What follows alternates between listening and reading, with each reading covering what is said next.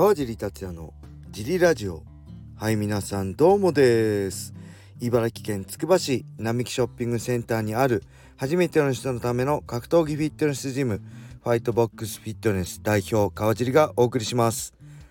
ファイトボックスフィットネスでは茨城県つくば市周辺で格闘技で楽しく運動した方を募集しています。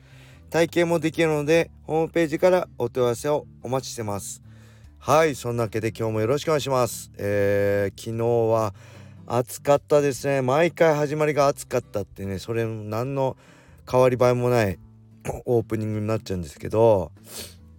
ちょっとやばかったですね。木曜日フリークラスでずっとミット持ってたんで、えー、2時間ぐらいずっとミット持ちっぱなしだったんであのねちょっと熱中症になりそうなぐらいフラフラした。しっかりねあのー、まあ、塩分取りながらねスポーツドリンク乗りな飲みながらやってたんですけど、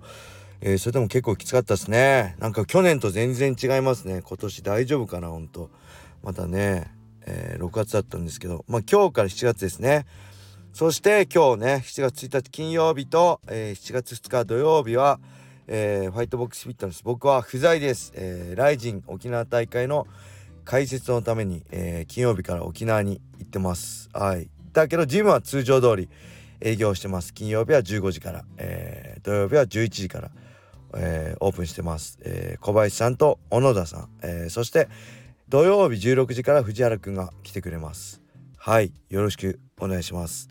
そんなわけなライジンなんですが昨日のラジオでねペーパービュー、えー、なんだかんだ言って買うんでしょっていう話をしたんですけどまさかのここに来て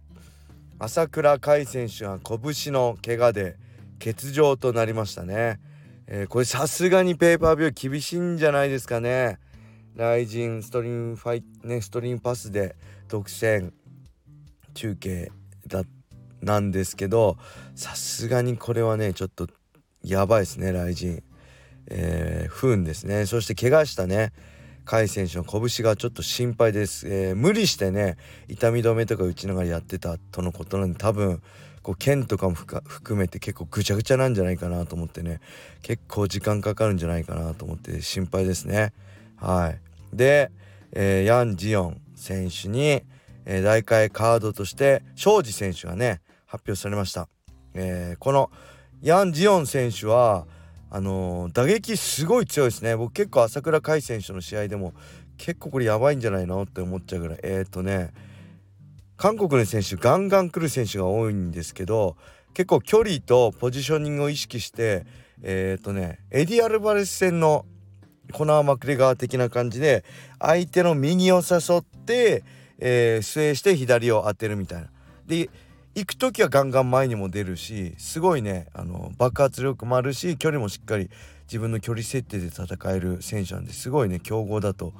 思います。大輝に関しては。ただ、えー、4戦4勝なんですけどそのうちの2戦はえっとねロード FC なんですけど韓国のねメジャー団体の。なんかアフリカ TV とのコラボの大会でえっとね3分3ラウンドなんですよね試合時間が。で寝技は30秒。ルールなんで、えー、最初の2戦はね。なんで正直寝技の部分では、えー、ちょっとまだ、えー、ちょっと分かんないです。僕自身も、えー、ギロチンチョークでね1本取ってますけどそれしかないんであんまり分かんないですね。あのもう1試合は結構早くパンチで KO してるんで。なんで、え、僕が庄司選手のセコンドであればえー、庄司選手ねやっぱ右フック強いんですけどその右フック打ってスウェーされて左当てられるって結構危険なんで、えー、迷わず組みに行くことをセコンドだったらあの進めますけどまあ庄司選手ね男庄司選手意外と打ち合っちゃうんじゃないかなと思って結構すごい打撃戦だったり、えー、一発でスパッて KO で終わるような試合になるんじゃないかなと思って楽しみですね。はい、でこのねえー、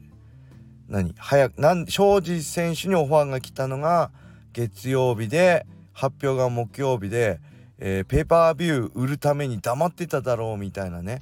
えー、結構ツイッターで論争になってましたけどまあ実際どうかは分かりません。僕雷神のね中の人間じゃないんで、えー、実際分かんないですけど普通にね僕が客観的に考えてえー、庄司選手に月曜日にオファーが来たとして、えー、そこですぐは決まらないですよね対戦相手は多分、えー、もう5日前だったんで庄司選手だけじゃなくていろんな甲斐選手が試合できないってなったできないかできないかもってなった時点でいろんな選手に、えー、戦えませんかって話を振ると思います。でそういう中で庄司選手あもしかしたら試合があるかもしれないと思って月曜日から、まあ、減量開始したんだと思うんですよね。はい、でその中で、えー、まあみんながもう5日前だから、えー、試合を受けなくて庄司さん選手だけが受けたと仮定してだけど、えーと、そこですぐ発表できないんですよね。で仮にえっ、ー、とね月曜日の時点で朝倉海選手が欠場が決まったとして濃厚じゃなくて決定だになったとしてこの試合を消滅するとしたらその場で、えー、欠場になりますって発表すべきらしするでしょうね。ただ、えー、まあ、この大会を成立させるライジン36を成立させるためか、えー、ヤン・ジヨン選手をの試合を組むためか、え、カードをなくすんじゃなくて代わりの選手を探したとそうなったらまだ、まあ、発表はできないですよね代わりの選手が正式に決まるまで。で月曜日に各選手にオファーが来て、えー、庄司選手が減量を始めたと。でみんな断って例えば火曜日に庄司選手に決まりました。庄司選手だけでした。でそこで発表できるかっていうとまあ発表できないですよね。そこから話を詰めなきゃいけないです。ヤンジヨン選手特にバンタム級から今回66キロ契約になって1階級契約上がってるんで、えー、それをヤンジヨン選手にいいですか？対戦相手はこの選手。階級がこうですけどいいですかって言ってまあそこで素直にいいですよっていうマネジメントいないですよね。選手はいいよって言うかもしれないですけどそこに何が起こるかっていうとまあ契約内容の見直しですよね。じゃあ1階級上でやるんだからファイトマネーももうちょっと上げてよとか。まあロード FC どういう誰が交渉したかわかんないですけどまあロード FC のね代表として参戦するんであればじゃあ今回それ受けるけど代わりに、えー、またロード FC の選手を派遣さしてみたいな。まあ分かんないですよ。どういう交渉内容があったか。まあそうやって交渉はしますよね。間違いなく。はいこの甲斐選手欠場です。代わりに庄司選手です。66キロです。はい決まりました。とは絶対になんないんで、えー、ヤンジヨン選手が納得いく契約内容を詰めますね。でそれがまあどのぐらいかかったかによりますよね。もしかしたらあのイゴル・ボブチャンチみたくじゃあ受けるけど試合の後あの富士急ハイランドでジェットコースター乗らしてとかあのー、ね沖縄観光もう一泊増やしてホテルとかね沖縄観光させてっていうのもあるかもしれないんで、まあ、その辺交渉があるんで、まあ、そういうのも含めてもろもろ決まったのが、まあ、水曜日だったり木曜日だったりで発表になったのかなって個人的には思いますね。うん、ただまあちょっと僕ねまだちゃんと見てないんで分かんないですけどえー、払い戻し等はねどうなんだろう。えー、まあ甲斐選手ね目的で、えー、沖縄まで遠征してチケット買った人が多いと思うんで、えー、まあ旅費はね、えー、5日前とかだったら100%は戻らないかもしれないですけど、えー、まあねチケットの払い戻し等もあってもいいのかなって